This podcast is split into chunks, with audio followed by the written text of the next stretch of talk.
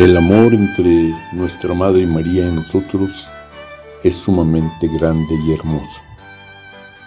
Ahora, desde la enseñanza de Jesús, ofrezco una ayuda para poder comprenderlo mejor y vivirlo con un mayor fruto de amor, vida compartida, alegría y libertad.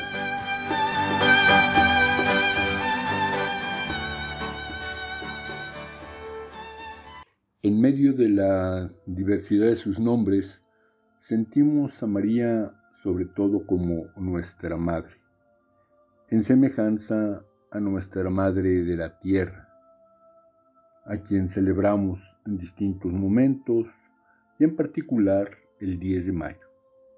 Ella nos da la vida y nos acompaña en el crecimiento y a lo largo de toda la vida con cuidado y gran cariño.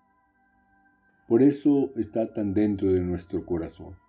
En las letanías la invocamos como madre con varias cualidades suyas y también la reconocemos como Madre de Jesús, igualmente como Madre nuestra, ya que el mismo Jesús nos la dejó como Madre en la cruz a nosotros representados en Juan.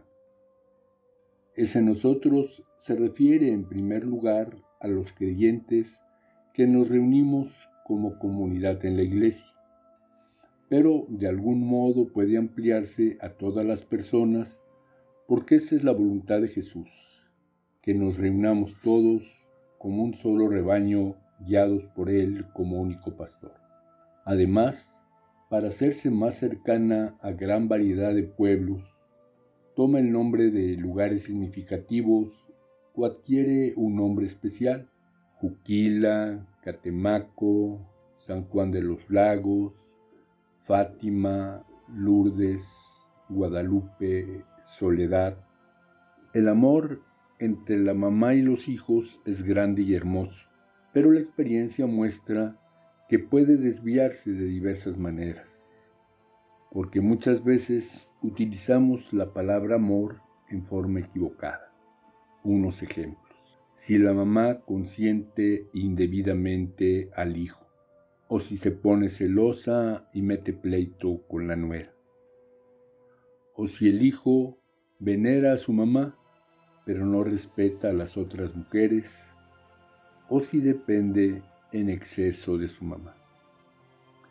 Por eso es importante que la palabra de Jesús camino, verdad y vida, nos indique las maneras adecuadas de vivir el amor en la verdad.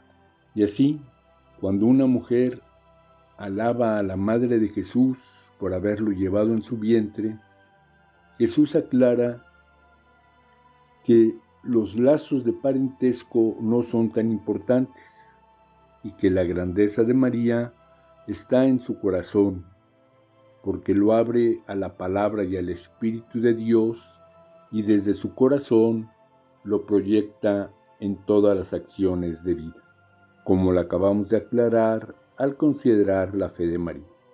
Y todavía ahora, siguiendo la obra de Jesús, cura a los enfermos, perdona a los pecadores, reúne a las familias, alimenta a las multitudes. Y entonces, a ejemplo de nuestra Madre María, es necesario que llevemos el amor, el amor verdadero, a todos los lugares donde vivimos. No puede quedarse el verdadero amor a nuestra Madre encerrado en el templo, en las fiestas, en las devociones.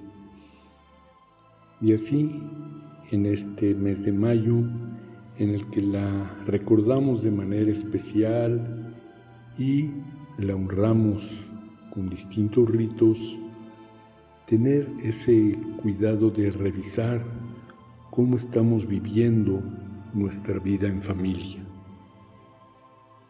Y ahí nos puede iluminar la conocida escena en la que Jesús va a visitar a sus amigas, Marta y María, y mientras Marta se afana en todos los quehaceres de la casa, María se queda escuchando a Jesús. Muchas veces se compara eso diciendo que la vida contemplativa es superior a la vida activa. Pero a mí me parece que Jesús más bien nos señala que las personas son más importantes que las cosas.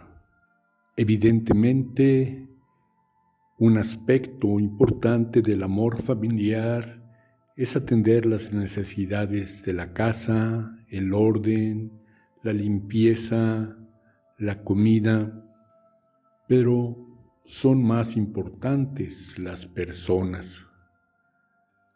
Y ahora, ante la premura económica, muchas veces trabajan papá y mamá, y eso es necesario, pero hay que tener muchísimo cuidado para que se atienda la relación misma entre los esposos y también el cariño, la educación de los jóvenes y de los niños. Y eso ha de llevarnos también a revisar la tradicional división de qué le toca a las mamás, a las mujeres, a los papás, a los hombres. Ahora es necesaria una colaboración interactiva con creatividad, como tantas veces nos recomienda el Papa Francisco, ante el cambio de los estilos de vida. Ante el encierro, y las exigencias de el cuidarse ante la pandemia, tenemos el peligro de que se nos acabe la paciencia. Entonces es necesario que nuestra Madre María nos ayude a ser cuidadosos y creativos para que ante estas dificultades el amor no disminuya, sino que siga creciendo. Y ahí también comprendemos de una manera correcta, superando un enfoque un tanto equivocado de aquello que pedimos en la oración de Jesús, hágase tu voluntad en la tierra como en el cielo. A veces se entiende como que la voluntad de Dios es lo que ya sucede, en particular en ocasión de la enfermedad o de la muerte. Y frente a eso solamente pediríamos resignación, no quejarnos. Pero no, la voluntad de Dios es el amor mutuo que crezca, que no se acabe, que vaya aumentando y se vaya difundiendo para más personas.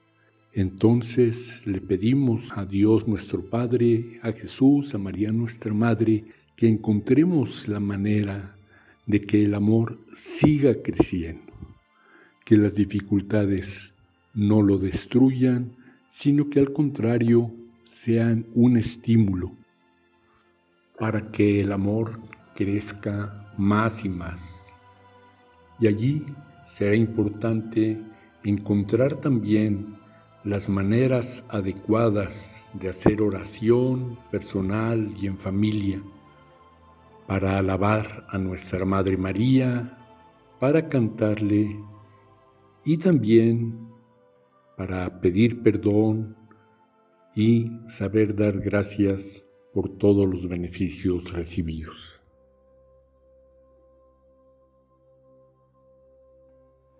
Venimos a tu casa con cantos de alegría.